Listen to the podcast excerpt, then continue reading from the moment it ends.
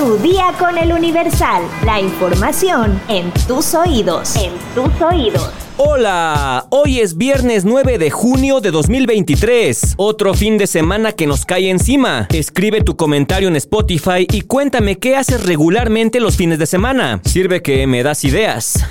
Pero bueno, vamos a empezar. ¡Entérate! Nación.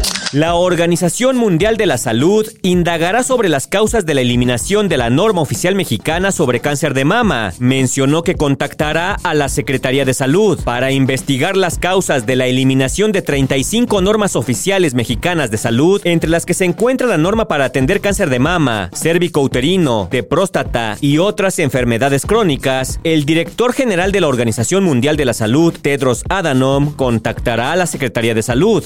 Acuerdo con información de la revista Proceso, durante una rueda de prensa en Ginebra, el investigador de sanidad aseguró a pregunta expresa de la corresponsal del medio que desconoce la razón del descarte de los lineamientos, por lo que indagará con las autoridades de salud mexicanas para esclarecer los motivos de la decisión. No sabemos exactamente lo que hizo la Secretaría de Salud. Responder ahora será un poco difícil. En algunas ocasiones la eliminación de estas normas se debe a que las van a sustituir por otras mejores. No lo sé o quizá hay otras razones. Basados en información que obtenemos o a preguntas de periodistas, nos ponemos en contacto con las autoridades para entenderlo y si no hay una comprensión de lo que es el estándar, les explicamos y les pedimos que se adhieran a las reglas internacionales, mencionó el director general de la OMS. La semana pasada, el subsecretario de Prevención y Promoción de la Salud, Hugo López Gatel, aseguró que la eliminación de las 35 normas obedece a que ya no se necesitan. Hasta este jueves 8 de junio, no se ha indicado si se sustituirán por nuevos criterios y procedimientos para prevenir, detectar y diagnosticar las enfermedades referidas en dichas normas. Metrópoli. En conferencia de prensa, el secretario de Seguridad Ciudadana, Omar García Harfuch, informó la detención la mañana de este jueves 8 de junio de un sujeto con más de 10 kilos de cable de cobre en la estación Zaragoza correspondiente a la línea 1 del metro. Los hechos ocurrieron cuando un presunto trabajador hizo caso omiso a las indicaciones de revisión de sus objetos personales e intentó abandonar una mochila en el lugar. El jefe de la policía capitalina agregó que esta detención se debe al patrullaje constante que la Secretaría de Seguridad Ciudadana, principalmente para combatir los robos.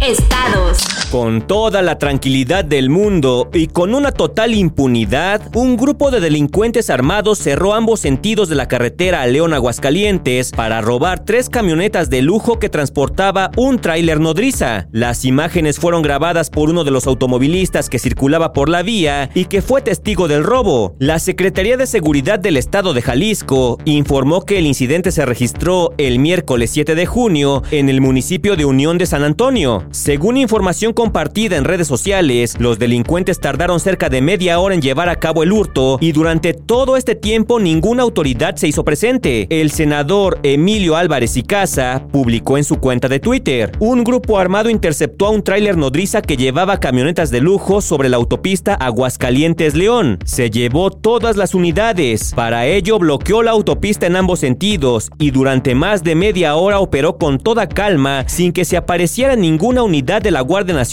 o de alguna otra corporación policíaca. Hasta las 8 de la noche de este jueves 8 de junio, no se había informado si habría algún detenido.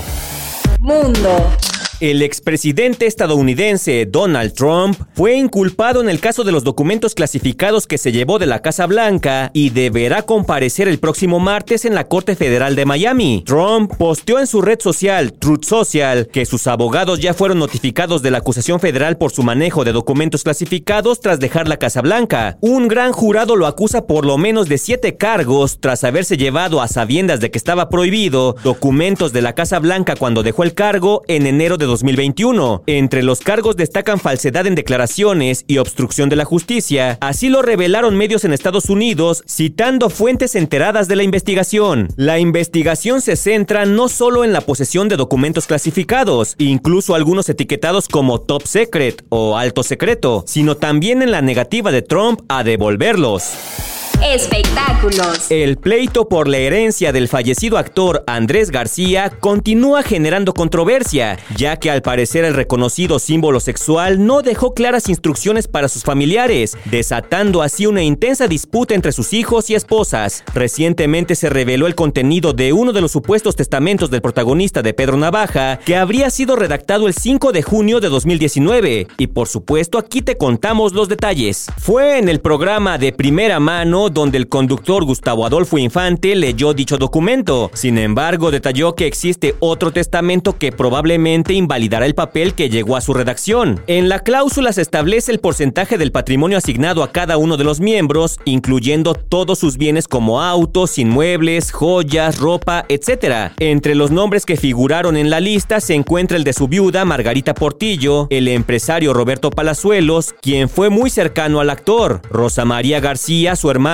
Sandra Vale, su primera esposa, además de sus hijos Andrés García Vale y Leonardo García Vale. Gustavo Adolfo aclaró que en el futuro se abriría otro testamento en el que Margarita figuraría como albacea y se realizarían cambios en algunos nombres originales, es decir, se incluiría al hijo de su viuda, Andrés Portillo, y se dejaría a Rosita, mientras que el resto quedarán fuera. Aparentemente Andrés y Leonardo impugnarán el testamento junto con Sandra a partir del bufete de abogados del padre de Palazuelos. El problema es que se dice que Sandra Vale es la única esposa legítima, ya que a pesar de su separación, no se tiene un registro de divorcio y contrajeron nupcias por bienes mancomunados. Sin embargo, Margarita asegura que todos los bienes le son legalmente heredados. Pleitazo en puerta.